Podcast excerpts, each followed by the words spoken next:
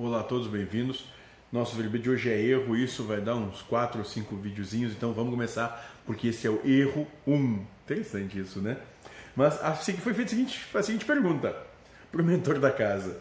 Então, não existe erro?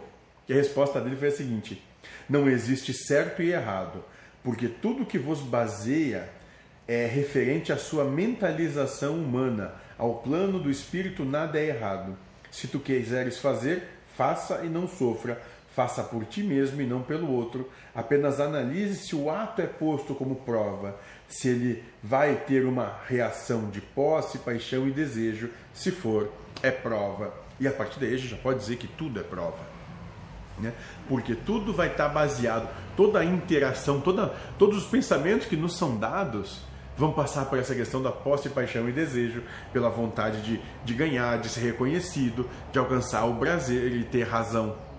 Então a gente tem que ter muito, muito detalhe, e essa talvez seja a verdadeira vigilância, é vigiar o que se passa nos nossos pensamentos. E o mentor uma vez disse para nós, é, o único, a única, o único campo de batalha real é a mente, é aqui, é lutar contra cada pensamento proposto, não se deixar levar por isso.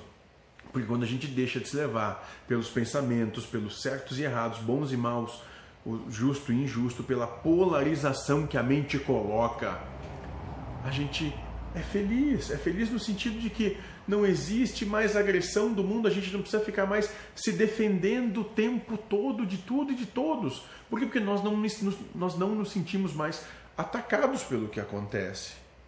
Acaba cessa a divergência, cessa o conflito, cessa a oposição de ti para o mundo. Porque o mundo não está te fazendo oposição, é tu que está vendo oposição nas coisas do mundo. É na verdade.